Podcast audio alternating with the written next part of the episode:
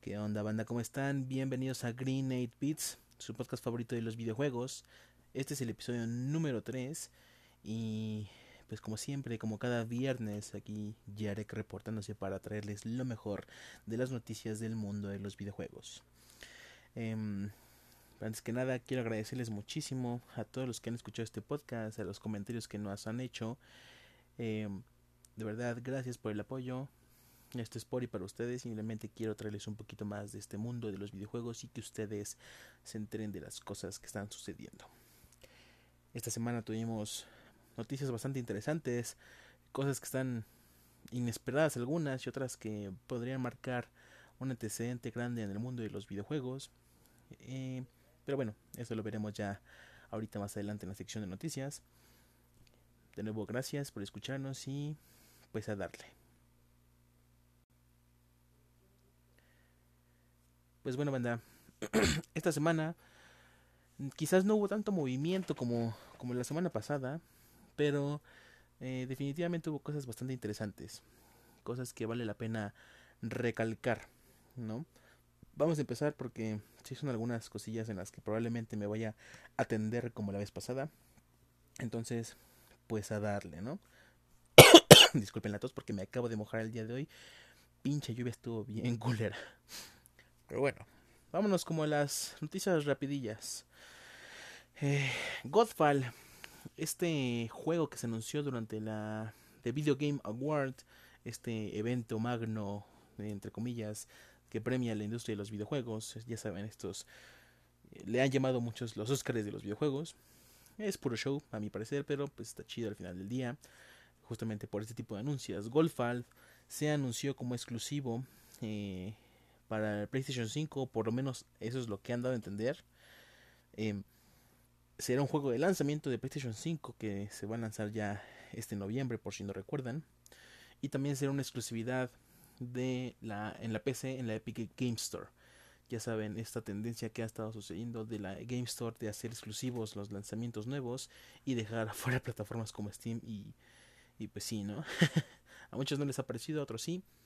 Eso es cuestión de gustos. Por ahora, eso ha sido el, anuncio de, Godfall. De, uno de, este juego de Godfall. Que será de nuevo un, juego de lanzamiento de PlayStation 5. Y una exclusiva de, en la PC de la Epic Game Store.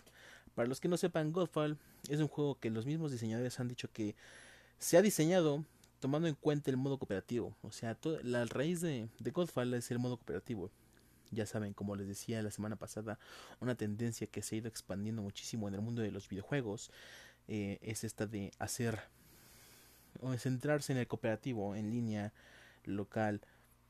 Eh, bueno, no, han dicho, de hecho no han especificado si va a ser en línea o local. Probablemente sea en línea, es lo más probable. Que han, han aclarado que vas a poder jugar solito, con uno o con dos amigos, pero recalcando lo que les dije que el, el pilar principal va a ser el modo cooperativo. Han dicho que los enemigos van a responder de una forma dinámica y cambiarán el comportamiento y los patrones de ataque según el número de jugadores. Eso está muy padre. Suele pasar en algunos juegos, quizás no de una forma tan marcada o no, no nunca lo han hecho como eh, el atractivo principal en por, como, como ahorita lo están diciendo que ahorita lo están marcando muchísimo eso. Eh, hay juegos en los que la dificultad suele aumentar dependiendo la cantidad de jugadores que haya. El ejemplo que se me viene a la cabeza es, es la saga de Borderlands, esta saga de un RPG shooter creado por, por Gearbox. Eh, es, un, es un RPG que se puede jugar en multiplayer y justamente mientras más jugadores haya, eh, aquí únicamente cambia la dificultad, no cambia como ellos dicen los patrones de comportamiento y de ataque, pero sí cambia la dificultad. Suele pasar eso. Ellos están diciendo que va a cambiar esos comportamientos. Suena interesante, suena bastante... Eh, se puede prestar a muchas cosas, ya veremos cómo lo manejan, pero ellos dicen justamente que su idea es que en el modo cooperativo serán más fuertes juntos y que se divertirán más todos. Eso es lo que han dicho ellos, ¿no? También han definido este género, este juego, como un looter slasher. Así lo han definido ellos. Ellos dicen que es un nuevo género que combina el progreso de botines de los juegos de rol, ya saben, el loot, conocido famosamente en todos los RPGs, eh, por ejemplo Diablo, Borderlands mismo, donde el loot es algo, uno de los atractivos principales, eh, pero que también va a ser un, eh, un combate cuerpo a cuerpo en tercera persona. Por eso lo han definido looter slasher. Eh, ellos mismos han dicho que digamos que nuestro juego en nuestro juego influyen el equipo y la destreza del jugador a partes iguales. O sea, el loot que traes equipado y tu destreza. Mantiene el gusto por los combates ofensivos y con maestría. Y a la vez te recompensará con botines impresionantes y potentes que te servirán para crear tu próximo personaje. Comenta eh, que es uno de los productores de este juego. Eh, justamente hablando sobre esto, dicen que los combates van a ser muy dinámicos e interactivos y que va a premiar al ataque sobre la defensa, tanto como en las peleas que con enemigos cualquiera como con los jefes, ¿no? Suena una propuesta interesante.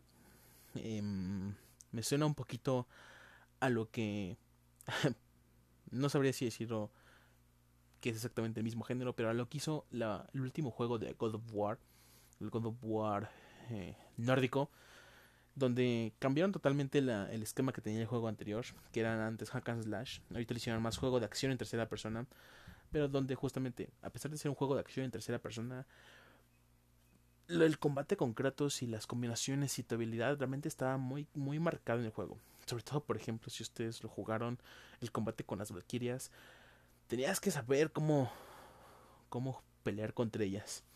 Y tenían esta parte del loot.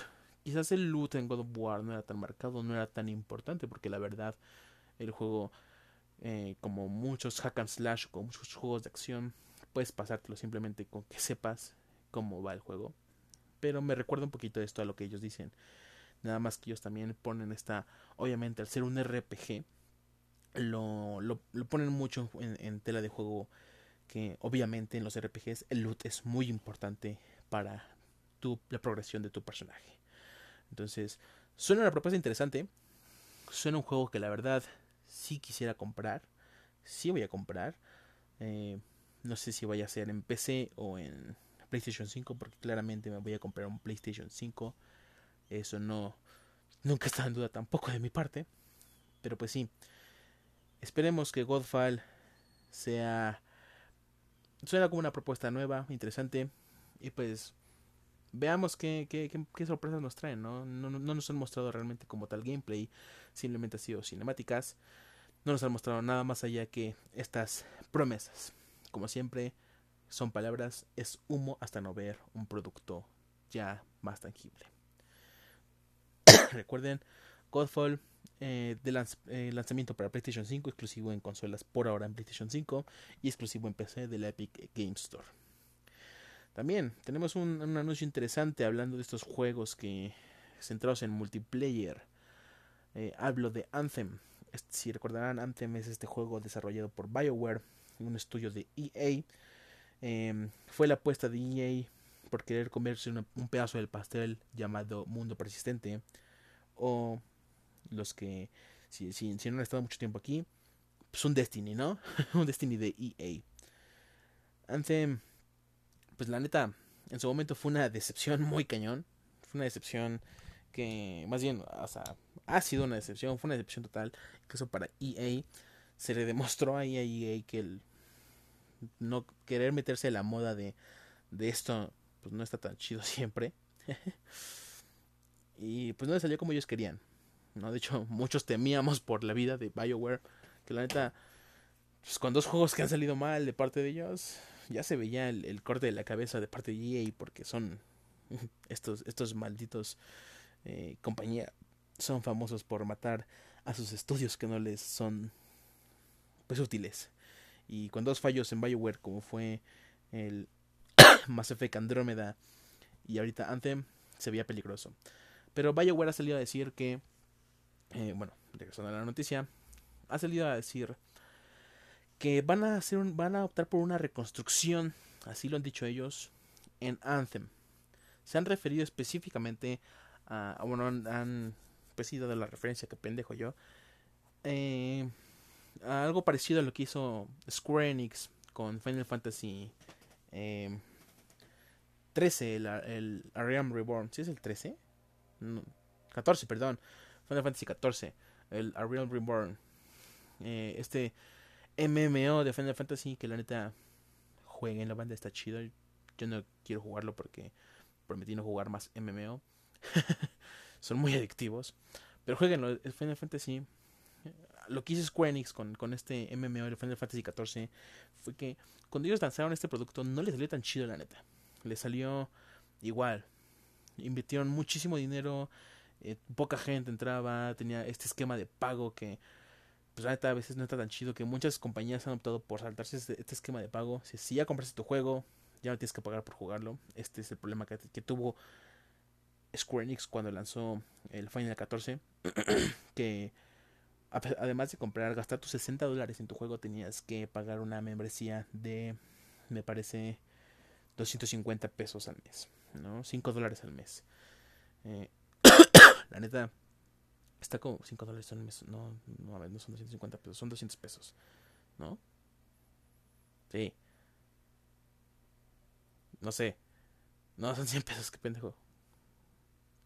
Sí, bueno, 5, dólares al mes. Una suscripción todavía de, de, de 5 dólares al mes. Pues está como medio de la chingada, ¿no? O sea, todavía ya estoy pagando 60 dólares por un juego. Pues lo que menos quiero es volver a pagar. Entonces, esto y que cuando las lanzaron Final Fantasy XIV Square Enix, la neta el contenido estaba muy escueto, pues no les salió tan chido. Por lo que ellos decidieron hacer una reconstrucción de su juego y fue cuando se lanzó al mundo el conocido ahora Final Fantasy XIV Al Realm Reborn. Por eso el Reborn. Hicieron una reestructuración de su juego y que la neta le salió muy chido. No, actualmente es un MMO muy jugado que la neta a la gente ya no le importa tener que pagar la suscripción por este juego. y pues la neta, eh, bueno, esto es lo que ha dicho Bioware que quiere hacer con, con Anthem.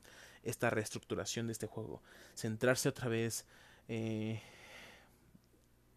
eh, en lo que ellos habían prometido. Este gameplay que quedó de ver muchísimo. Esta historia que quedó de ver muchísimo. La variedad de, de las misiones que al final del día se sentía súper repetitivo. Todo esto, todo esto.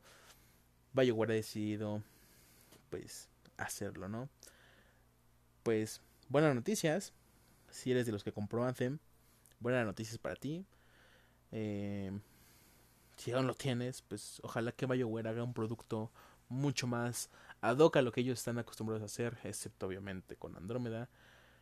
También sería un muy buen una muy buena reivindicación de BioWare, que realmente es un estudio muy querido. Es un estudio muy muy querido como para que por este tipo de fallos EA lo, lo amenaza de esta forma, ¿no? Porque claramente, seguramente los amenazaron. Es, es más que obvio. EA son, son, son, son así de culeros. Entonces, pues esperemos.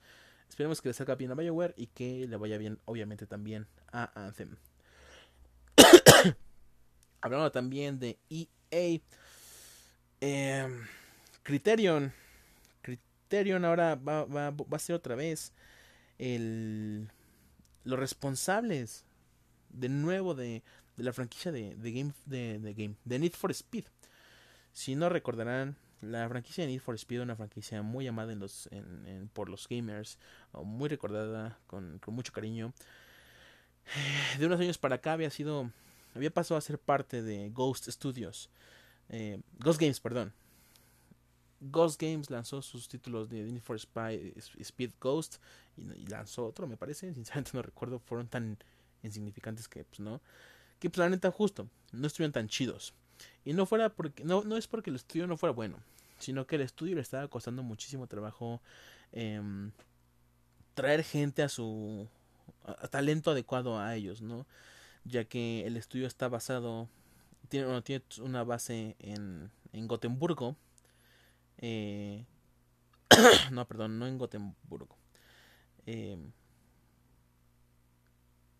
no recuerdo dónde tiene, pero bueno, la, por la zona en la que se estaba ubicado Ghost Games, le resultaba difícil traer talento nuevo para trabajar en, en, en Need for Speed, ¿no? Entonces, pues no estaban haciendo un producto de calidad.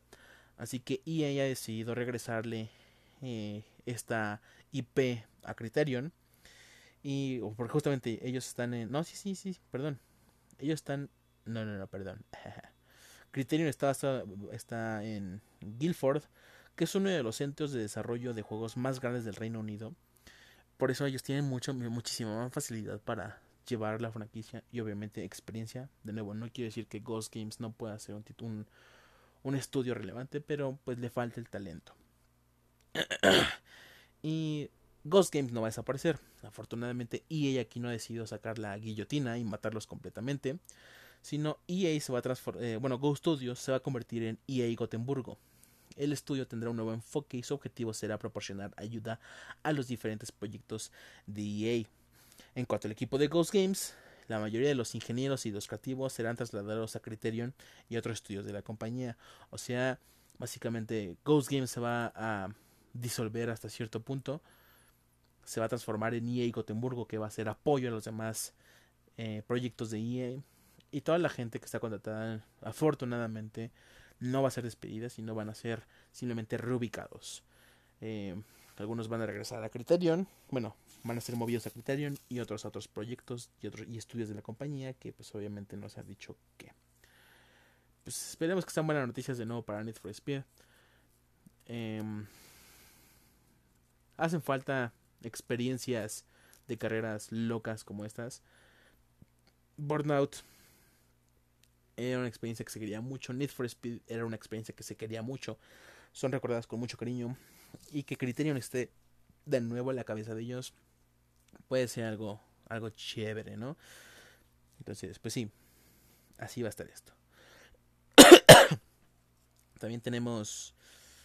Eh, vamos a pasar a las noticias pesadillas. Y por pesadillas digo, eh, no necesariamente que sean las más importantes, todas son importantes, todos lo sabemos. Pero pues sí. Em, se ha anunciado oficialmente los, el, el line-up de la, de la Evo 2020. Los que no sepan qué es el, el Evo, perdón, el Evo. El Evo 2020. El Evo es la competición y el torneo anual de, de juegos de lucha más importante del mundo. El Evolution lleva eso, es un, es un evento magno, así, así como como se son consideradas las Olimpiadas de, los juegos de peleas. Em, cada año, pues, si suelen cambiar la lineup de los juegos que estarán presentes, o sea, los, los, los videojuegos participantes en el torneo. y pues este se celebra el mes de agosto en Las Vegas, Nevada, del 31 de julio al 2020, digo al 2020, del 31 de julio al 2 de agosto de 2020. Eh, son los días donde se celebrará, son, son bastantes días, ¿no? La gente está, está chido. Si no han visto el Evo y son fans de los juegos de pelea, véanlo. Es una competencia increíble, el ambiente es increíble. Y de hecho suelen haber muchos, muchos anuncios en de lo que es con respecto a los juegos de pelea. Eh, pero bueno, regresando al tema, se ha anunciado los torneos principales que se llevarán a cabo. Y hay sorpresas, sorpresas bastante interesantes, ¿no? Primero voy a decirles cuáles son los que oficialmente están anunciados para el Evo 2020. Obviamente, el evento principal que ha sido de todos los años y por el cual de hecho se empezó el Evo, para los que no sepan, es Street Fighter 5, obviamente, Championship Edition, eh, bueno, esta es la edición que se jugará en esta ocasión para el Evo 2020. Soul Calibur 6, Tekken 7, el nuevo juego de, de Arxis me parece, Grand Blue Fantasy Versus, que es un juego pues básicamente en teoría nuevo, que todavía dicho no se ha lanzado, se va a lanzar me parece el siguiente mes, pero eh, pues iba a alcanzar a entrar a lo que es, bueno ya lo anunciaron oficialmente para para, para el, Evo, ¿no? Actualmente está disponible una beta, me parece. Entonces, pues sí, Gran Blue Fantasy. Super Smash Bros. Ultimate, ya saben, siguen de ardidos porque los fans siguen de ardidos porque quitaron Melee. Pero pues ya era hora. Under Night Birth, Under Night in Birth X Late ST. No, sinceramente no tengo ni puta idea cuál es este juego. Samurai Showdown y Dragon Ball Fighters Z. eh, son como los conocidos, pero hubo un cambio bastante, bastante interesante. Anteriormente, NetherRealm tenía pues un lugar guardado en el Evo, ya sea con Mortal Kombat o Injustice, en este caso Mortal Kombat 11 o el Injustice 2, pero ha caído, se ha quedado sin, sin, sin un lugar en el Evo, el NetherRealm, y de hecho Mortal Kombat ha sustituido fue sustituido por un, un, clásico que está de vuelta, que, que la verdad no, nadie se esperaba. Marvel vs. Capcom 2. Así es. A la verga el 3, a la verga el Infinite, Marvel 2. Un juego que llevó ausente desde el año 2010. la verdad, no sabemos qué carajos pasó ahí. No sabemos cuál es la razón por la que NetherRealm ha decidido. Porque ellos son los que deciden. Déjenme decirles que los desarrolladores o los, los publishers son los que deciden si su juego entra o no. Ellos, el Evo les manda la invitación y ellos dicen sí o no. No sabemos qué haya pasado ahí. No sabemos qué pedo. Porque salieron Mortal Kombat e Injustice. Pobre Sonic Fox. Eran sus juegos. Pero pues sí. Va a regresar Marvel contra Capcom 2. Personalmente estoy ansioso por ver eso. Va a estar muy, muy cabrón. y este. Pues sí, ¿no? Se. Hay unos que se esperan, hay unos que se saben. Vamos a ver qué onda con con, con el Evo. Eh, bastante interesante. Eh, y un poquito referente al Evo, eh, que tiene que ver con los cojos de peleas. Justamente en, me parece que durante el anuncio de, de Lineup, o fue después, se anunció oficialmente la Season 3 de Dragon Ball Fighter C. Eh, se ha anunciado, ya se sabía de esa Season 3, ya se había filtrado con el anuncio de en una revista de Goku Ultra Instinto para el juego.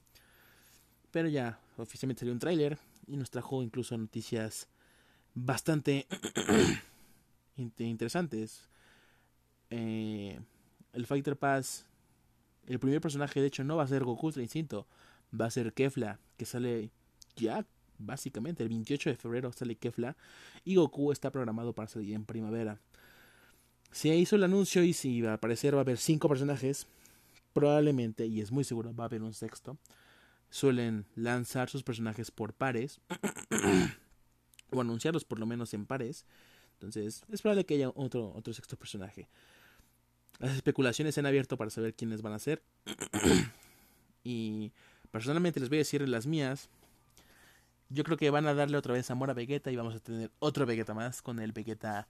Eh... Bueno, aquí tengo dos, dos teorías. Una de dos. O nos meten algo de GT o nos meten otra vez algo de Super. Si nos meten algo de Super nos meterían a Vegeta eh, Blue Full Power. No, no es Full Power.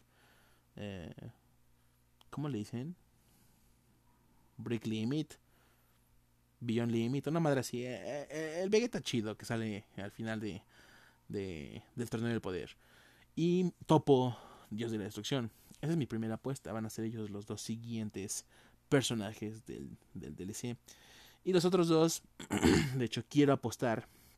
Estaría casi seguro que serán Omega Shenron y o Vegeta Super Saiyan 4. Probablemente veamos Super Saiyan 4 en lugar del, Royal Blue Vegeta. Pero Omega Shenron es mi otra apuesta. Obviamente, obviamente todos queremos que sea Mr. Satan. Ya denos a Mr. Satan. Carajo.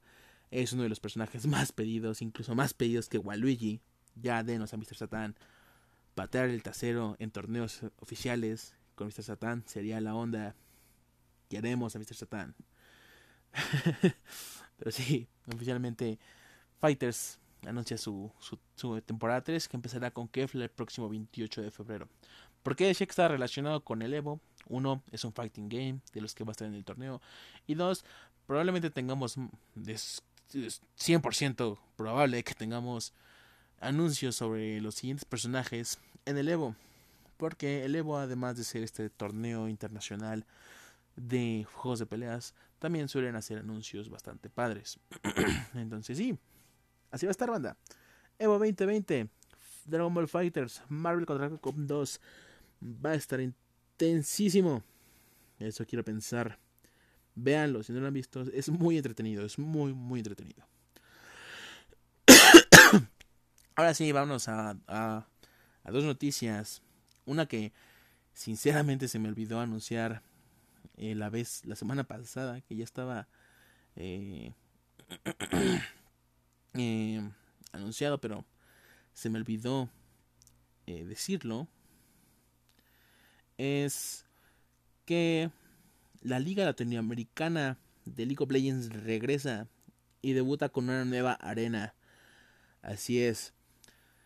La Liga Latinoamericana de League of Legends, eh, la, bueno, de, la región de América Latina, es la más destacada de todas. Es un torneo de, de Riot Games que se va a disputar de forma presencial en la Ciudad de México. Regresa esos torneos a nivel eh, profesional a México se van a reunir todo lo mejor de la TAM. Como recordarán, se unió en las regiones lo que es competitivamente. Ya no existe LAN y LAS como tal, sino es ya una liga latinoamericana de League of Legends. Y comienza justamente el día del estreno de este podcast, o sea, sábado 15 de febrero. Y la principal novedad que trajo esto es la alianza que se ha hecho con TV Azteca. Así es, Latinoamérica ya es una perrita de las televisoras bueno, la of Legends Latinoamérica es una perra de las televisoras. Ya la of Legends era una perra de las televisoras. Pero sí, en, en conjunto con TV Azteca van a ser por primera vez que todas las, las partidas de la liga, no solamente las finales, sean jugadas con arena en con público por primera vez en la historia. Eh, como les repetimos, la Liga Latinoamericana surgió tras la fusión de la antigua Copa Latinoamérica Sur y con la Liga de Latinoamérica Norte que, el año pasado tenía su base de operaciones en Chile. Tras muchas, vamos a decir, polémicas, decidieron volver a moverlo. Básicamente, subo ahí pedos de dinero, ¿no? Eh, hicieron un, el acuerdo de colaboración de, de, Riot con TV Azteca va a durar tres años y em, pues va a ser básicamente en, en, en un una salita de Cinemex. Vamos a ser sinceros, pero obviamente acondicionada a ser la arena de, de, un, de un gaming center, ¿no? Bueno, de, de, torneos de pelea.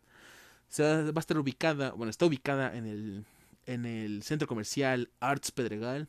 Así es, ese mismo que se cayó. y bueno, pues va a estar, es un escenario acá van a estar los 10 jugadores, van a estar las pantallas, decorado con, con cosas de League of Legends, todo, todo lo que se, se espera de los torneos. Y 150 personas van a ser las que cabrán en sus butacas. Esto es como lo que más ha tenido revuelo, porque 150 son muy poquitos. Los boletos se acabaron en chinga, no duraron ni un minuto. En chinga sacaron los boletos para la primera partida. O sea, va a haber muchísimos más. Pero no mames, o sea. Fuck. Los que alcanzaron boletos estuvieron cabrón. Cabrón, ¿no? Porque literal, se acabaron al minuto. Al minuto ya estaban agotados los boletos. Entonces, esto cabrón. eh, bueno, también. Eh, pues es un, es un cambio para, para la escena competitiva de Riot. Va a estar interesante esto que estos cambios de la, de, en lo que es presentación. Pero también va a haber otros cambios, no solamente en, en este formato, sino también el formato, en el formato también de la LLA. Eh, los ocho equipos jugarán contra todos, todos contra todos, dos veces. O sea, cada quien se va a enfrentar a dos veces contra cada quien, ¿no? Cada victoria va a dar un punto. Los primeros cinco avanzarán en una segunda fase regular donde jugarán todos contra todos, pero esta vez solamente en una ocasión. Y cada, cada victoria va a otorgar dos puntos. Ahora, los mejores cuatro van a avanzar a playoffs. y se disputará un formato eh, gauntlet, o sea, pues uno contra uno, ¿no? Eh, y el puntero, eh, bueno, aquí está, el puntero, o sea, que vaya a la cabeza, accederá directamente a la final. Ah, no, los playoffs se van a hacer igual, o sea, va a estar igual que, que todo esto, ¿no? El puntero accederá directo a la final, mientras que el segundo lugar esperará en semifinales un ganador entre el duelo del tercero y el 4. Y después, pues se va a disputar que gane ese contra el segundo lugar. Eh, va a haber un chingo de partidas. Esto es lo básicamente lo que significa. Va a haber un chingo de partidas ya no va a ser estos grupitos, esta fase de grupos que, estábamos acostumbrados, donde no, todos juegan contra todos, eh, etcétera, etcétera, etcétera, sino ahora va a ser básicamente un Battle Royale en las primeras dos etapas y en la última va a ser pues, el que un, un todos contra todos, el que quede primero, en primer lugar pasa directo a la final, el segundo lugar va a tener que luchar su juego básicamente, básicamente va a ser un, un, un pulse de perdedores, ¿no? van a tener que luchar entre el segundo, tercero y el cuarto a ver quién pasa a la final. Eh, básicamente va a ser un certamen. Va a ser un certamen. Y pues sí.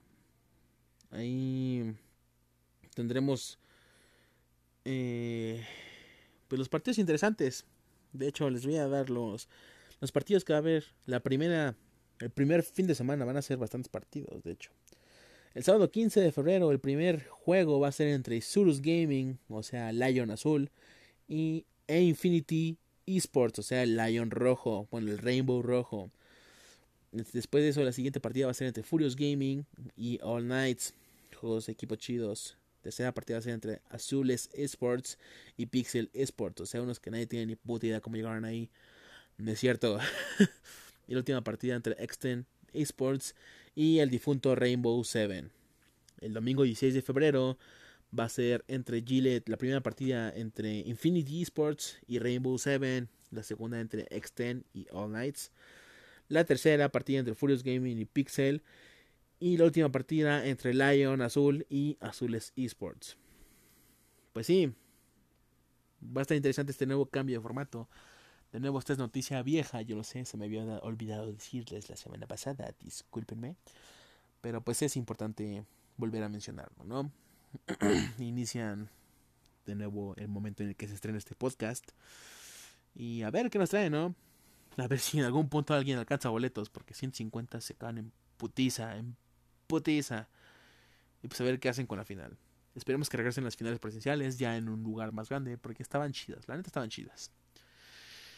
Y bueno, vámonos a la última noticia que les tengo esta semana. Una noticia que la neta, pues me voy a alargar así probablemente un poquito. Todo empieza con Sony anunciando, ya desde hace un ratito, que no iba a ir a la E3 por segundo año consecutivo. ¿Qué es la E3? Si no están familiarizados con este término, la E3 es el evento o pues bueno, hasta ahora sigue, sigue siendo el evento, no vamos a decir todavía palabras mayores, pero uno de los eventos más grandes de videojuegos a nivel mundial eh, era pues básicamente un fin de semana completo donde las empresas, los desarrolladores de videojuegos, publishers, empresas madre de consola, se tomaban un tiempo para hablar y exponer sus más grandes lanzamientos, nuevos productos, nuevos proyectos, nuevas consolas, etcétera, etcétera, etcétera. Eh, cada empresa suele, suele tener su espacio para dar sus anuncios y básicamente es un show de publicidad. Es, es el Super Bowl, el, el comercial del Super Bowl, el evento. Las empresas como les decía, suelen tenerse, tener esta, eh, sus espacios. Eh, las, los más grandes, por, por supuesto, eran Microsoft, Sony y Nintendo. Eh, y también estaban los, los de desarrolladores o compañías de desarrolladores grandes, ¿no? EA, Bethesda, Square Enix, Ubisoft, por mencionar algunos. ¿Qué es lo que pasó? Desde el año pasado Sony no asistió a la E3. Sony decidió hacer un evento propio y aparte eh, y dividirlo incluso sus, sus anuncios ya no centrarse solamente en, en, en, esa fecha de E3 sino cada vez que ellos tuvieran algo importante que anunciar o bueno, esta era la idea, que tampoco se ha cumplido del todo Sony, que anunciar y tener pequeños shows, a los que ellos llaman State of Play. Eh, hacen estos anuncios y justamente por este tipo, por este formato que decidió adoptar Sony, algo así como el formato que, que tiene Nintendo con los Nintendo Directs anuales este, que hay a, lo largo del año, algo así parecido, ¿no? Y pues ya no había asistido. Y ha, reiterado Sony ya, esto no, es esto no es la noticia de esta semana, sino Sony había reiterado ya en fechas anteriores, semanas, semanas atrás, que por segundo año consecutivo no iban a, no iban a participar en la E3. ¿Qué es lo que pasó esta semana? Que Jeff Kigley también anunció que no va a estar en la E3. ¿Quién es Jeff Kigley? Perdón. Es pues el Doritos Pope. Es básicamente un, es un periodista. O sea, Jeff Kigley es un periodista que se metió muchísimo en la industria de los videojuegos. Es un güey que la neta tiene un putero de lana y es justamente la persona que organiza los Video Game Awards, estos juegos, estos Oscars de los, de los videojuegos que ya les había hablado. Él, él en, que, pues bueno, van a decir, pues qué, chingados tenía Geoff Keighley en, en L3, que ver, ¿no? Bueno, él, él era parte de un, de un show eh, apéndice de L3 llamado L3 Coliseum, Coliseum, que lo que hacían era invitar a los desarrolladores, a los publishers, a los directores de videojuegos o de las compañías para hablar justamente, tener una plática mucho más cercana sobre sus nuevos proyectos, sobre lo que estaban haciendo, etcétera, etcétera, etcétera. Em, y pues Jeff Kigley ha dicho, ¿sabes qué? Ya no voy a ir a la E3. Ya no voy a ir. ¿Por qué carajos ha dicho esto? Bueno, él mismo ha dicho que eh, pues ya no le parece la forma en la que la E3 está haciendo las cosas. ¿A qué me refiero con esto? E3 ha estado pues, básicamente en decadencia en los últimos años. Ha ido... Eh, en decadencia me refiero a que no se ha ido actualizando a los formatos actuales que existen en la industria. Esto aún, ahorita voy a entrar un poquito más de fondo en esto. Pero la decadencia empezó justamente... Ya llevaba un ratito. Pero el año pasado, accidentalmente la E3 filtró los datos de más de 2.000 periodistas, youtubers, streamers, y los hizo, o sea, datos sensibles como dirección de, de contacto, correo, teléfonos, etcétera, y lo hizo en su o sea, lo filtró en su página, en su, en su página web. Y obviamente eso dices, cabrón, o sea, estás pues atentando contra la seguridad de, de, de, los que te dan voz, ¿no? Esto todo como culero, pero no ha sido el único. La E3 eh, sí ha intentado como entrarle de nuevo a la chaviza. Y, por ejemplo, no recuerdo exactamente en qué año fue. Pero antes la E3 era exclusivamente de acceso para medios de... Eh, pues... Medios de comunicación. Para periodistas, para, para, para, estos tipos de medios. No, no podía atender cualquier persona. Tenías que tener una página web, un, que, o, un canal que te avalara que de donde dabas tus noticias o hablabas de los videojuegos, de prensa de videojuegos, era la palabra que estaba buscando, y debías decir, ¿sabes que Tengo tantos números este, en YouTube, en, en mis foros, en suscripciones, etcétera, etcétera, etcétera, etcétera, y la E3 ya te daba el pase, ¿no? Porque decía, ah, bueno, pues sí, si eres prensa.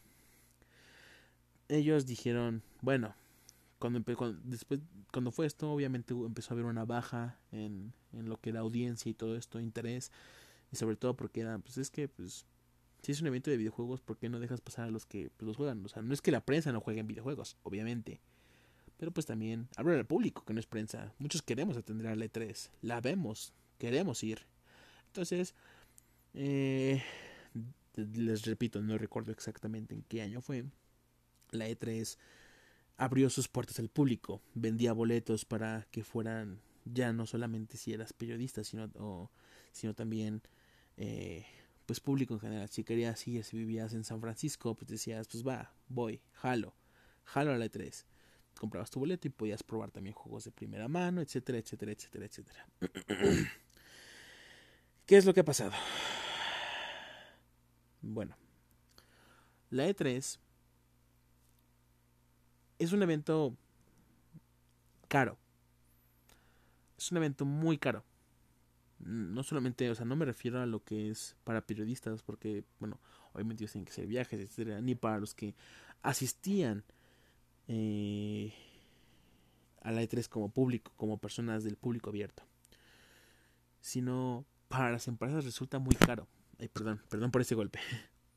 Para las empresas mismas resultaba algo caro. ¿Qué significa esto? Que resultaba ser muy... No, no le salía redituable a las empresas. Porque no solamente voy a pagar millones de dólares para tener un espacio en tu, en tu show. pues básicamente es un show. Sino que, aparte de eso, tengo que competir contra otros güeyes. Porque justamente en el E3 es donde se veía más esta guerra de consolas, ¿no? Porque no mames, güey, o sea, Sony ganó la E3 del año pasado, Nintendo ganó la E3 del año pasado. Era como constantemente estarse peleando contra lo que anunciaban las otras compañías. Si bien obviamente ellos tienen una noción más grande de lo que va a anunciar la otra compañía, había veces en las que obviamente no se pueden esperar la respuesta del público. Pueden esperar lo que la otra compañía va a anunciar, pero no pueden esperar la respuesta del público como tal. Y no pueden anunciar por el, por el mismo formato del E3. No podían eh, anticipar, perdón, era lo que la palabra no anunciar, no podían anticipar ciertas cosas. Al formato de E3, al ser un showcast, un show, pues eh, la producción que ellos tenían que meterle era pues básicamente guion, presentadores, eh, presentaciones, performance, incluso como Ubisoft, el famosísimo performance de Ubisoft de siempre que anuncian algo de Just Dance, tener bailarines ahí, o como cada vez que EA ponía, si era EA o Microsoft, que ponía un pinche Lamborghini así en medio del escenario, cosas por el estilo. Era toda una producción muy grande que les costaba muchísimo dinero. Y que justamente luego este tipo de producciones hacían ver a la gente como que, ah, no mames, qué incómodo. ¿No? Por ejemplo, justamente los bailes de Just Dance es como que, ay, güey, ya cállate, ¿no? Ya quiero ver juegos, déjame, deja esto. O hubo E3 que estaban súper, súper de hueva.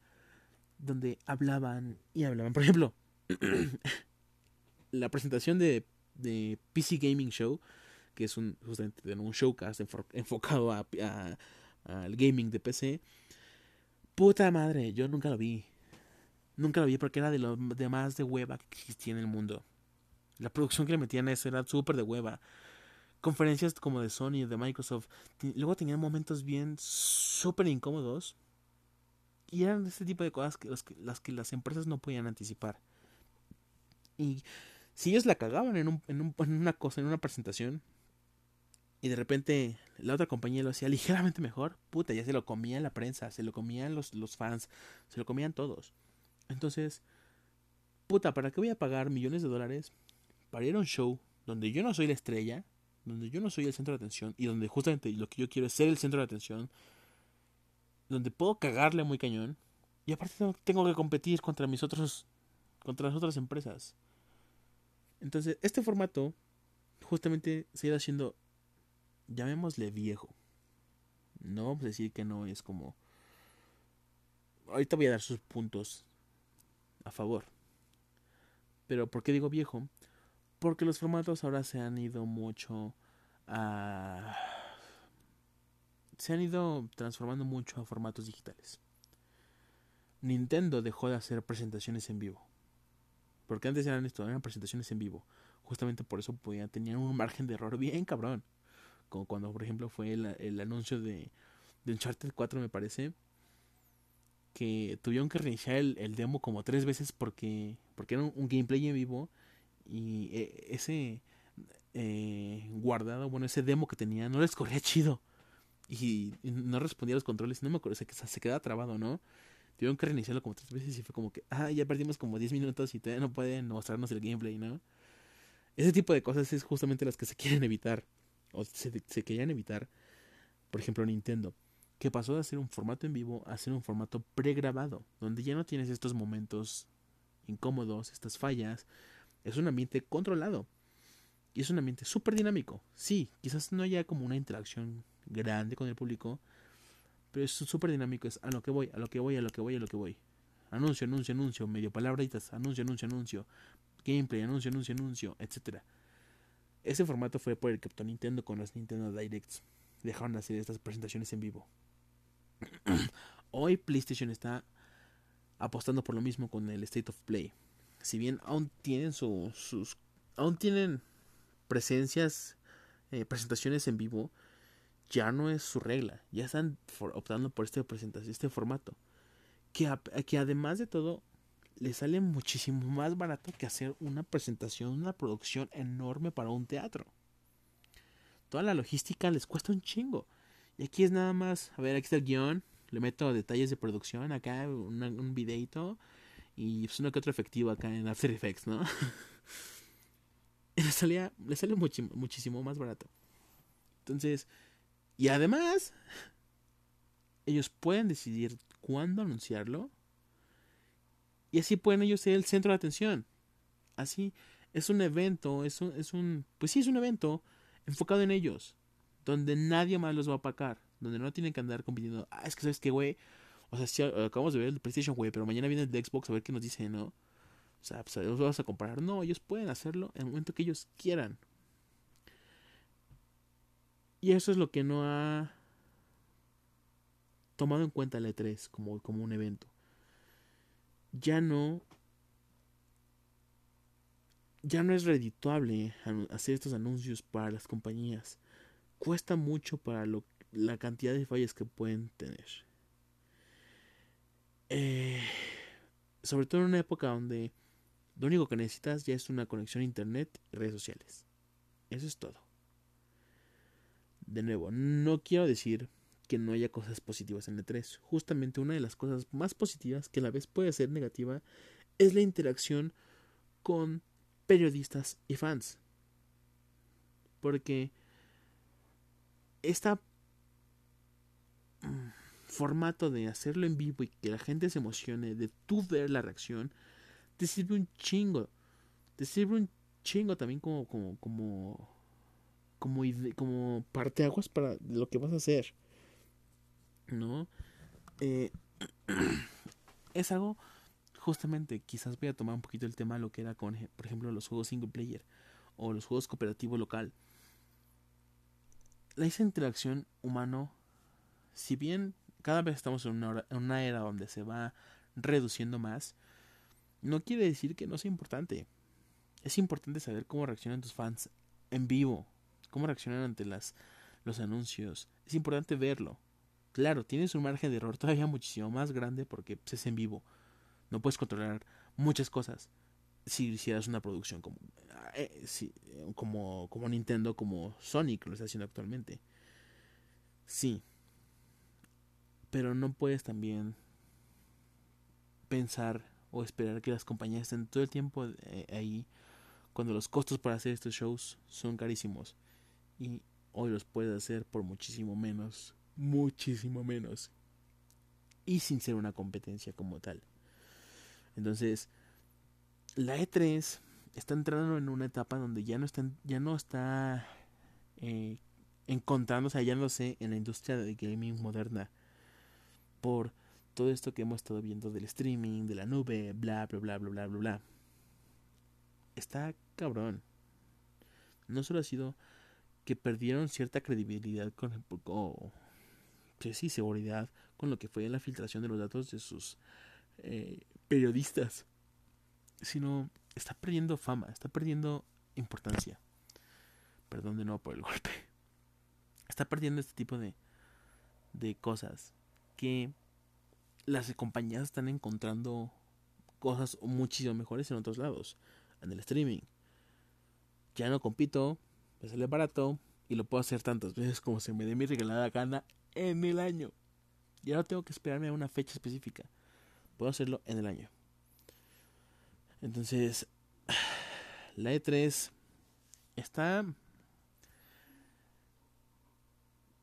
yo creo que sí podría decir que está muriendo.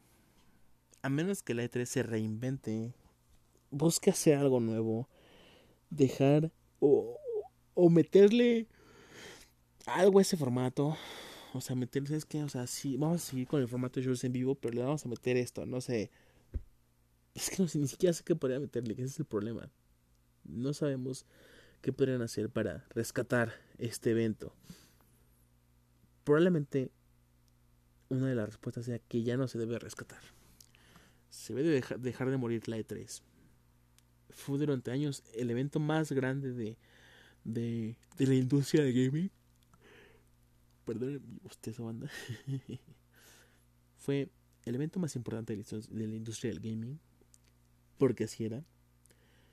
Pero ya está dejando de tomar importancia. Porque pues ya estamos en, en otros tiempos. Ya no los anuncios son eh, más bien la información ya puede fluir de forma muchísimo más rápida a través de internet, a través de las redes sociales, a través del streaming.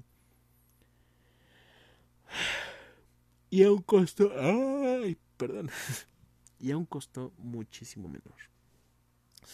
Entonces, ah, la E3 está peligrosamente pendiendo un hilo. Veamos qué pasa sobre todo ahorita con la ausencia de Jeff Kigley y Sony, hay quienes dicen que el siguiente a salirse es Nintendo, porque pues Nintendo realmente no, no... Eh, ya no tiene por qué estar ahí. De hecho, yo ya no sé ni por qué está Nintendo ahí. Siento que debió haber sido el primero a salirse, porque tiene directs a madres en el año. Entonces, pues... A ver cómo, cómo le va la 3 qué pasa este año. Esperemos que si quieren mantenerse a flote, hagan lo mismo que está haciendo BioWare. Reinventarse. Pero bueno, banda. Esas son todas las noticias de la semana y, y hablando un poquito de este tema de la semana. Entonces, pues ya, sin más que agregar, vámonos a las despedidas. Bueno, banda, ya estamos de regreso aquí en esta sección final de, de este podcast. Vamos, eh, simplemente es para agradecerles de nuevo todo su apoyo, todo su, apoyo, güey, no mames. Pues bueno, pues sí, ¿no? Pues que me han estado escuchando en estos dos capítulos. Les agradezco mucho, como saben. Eh, cualquier crítica, sugerencia, comentario, pregunta, etcétera, etcétera, etcétera, es súper bien recibido y siempre vamos a estar intentando responderles. Actualmente seguimos siendo parásitos del podcast principal que tengo con mi mejor amigo llamado Un Torrente de Sangre de la Cabeza. Entonces, cualquier cosa de comentarios y, todo eso, pues va a ser en las redes sociales de ese podcast. Así nos encuentran como un, torrente de sangre de la cabeza y en Twitter como arroba un sangre. Eh, pues nada. Ah, de nuevo, de nuevo. Igual que, que el año pasado, el año pasado, ¿no? La, la semana pasada se están yendo los pinches lanzamientos de juegos de esta semana. Vamos con los lanzamientos, ¿no? Venga, venga. Eh, Florence, el 13 de febrero, o sea, Mantier, salió para PC y Switch. Es un juego interesante, está, está padre, sí lo jugué. Jueguenlo, está, está bonito. Best Friends Forever, Friend Forever para PC y Switch este 14 de febrero. Darksiders Genesis para PlayStation 4, Switch, Xbox One el, este 14 de febrero. No mames, no sabía que iba a lanzar esa madre. Pensé que llevaba más tiempo. Que apenas lo habían anunciado, ¿no? Verga. Dreams por fin sale el 14 de febrero. Dreams es un juego. Mmm, mmm, que espero. Espero que que le vaya bien. Ese estudio de, de que hace Dreams, que se los son responsables de Little Big Planet, es un juego muy bonito, es, un estudio muy bonito y, se hacen cosas bonitas. Entonces, yo creo que sí le voy a dar una probada a Dreams. Sí, sí le voy a dar una probada. Eh, bueno, creo que también les voy a dar los, los lanzamientos de la siguiente semana. O sea, voy a hacer así ya no voy a dar lanzamientos que fueron la semana, sino lo que va, lo que va a venir en la semana. Pero obviamente aquí voy a terminar de dárselos porque no les di. Eh, Snack World de Mazmorra en Mazmorra, edición oro, el 14 de febrero. Warriors Orochi 4 Ultimate, el 14 de febrero. Para PC, PlayStation 4, Switch y Xbox One. Y este. ¿Cuándo termina la semana? A ver, un momentito, un momentito. La semana termina. Puta madre, no tengo. Ah, pues sí, el 22 termina la semana, ok. bueno, entonces Hunt Showdown el, para PlayStation 4 el 18 de febrero. Bayonetta y Vanquish décimo aniversario bundle. PlayStation 4 y Xbox One. Cómprenlo simplemente por Vanquish. Vanquish sale la, vale la pena. Sale el 20 de febrero. Cómprenlo. Eh, Devil May Cry 3 Special Edition para Switch 20 de febrero. Double Dragon and Kunio Kun Retro Brawler Bundle para PlayStation 4 y Switch el 20 de febrero. Dreadout 2 el 20 de febrero para PC. Draugen PlayStation 4 y Xbox One 21 de febrero. Y Lair of the Clockwork God para PC el 21 de febrero. Las siguientes ya después se los doy. Son para la semana, ¿no? Pero bueno, banda. Ya sin más que, agregar, sin más que entenderme este podcast, pues simplemente muchísimas gracias. Eh, cuídense muchísimo. Y de nuevo, síganos en las redes sociales. Eh, pues nada. Bueno, ya creo que... Sí, ya. Bueno, esto sí, voy a, voy a dar de una vez. Quiero darles una recomendación. Esto es como más personal. Voy a tratar de darles recomendaciones si tengo. Eh, si no, pues no. Quiero hacerles una recomendación, ya que estamos hablando del mundo de ñoño.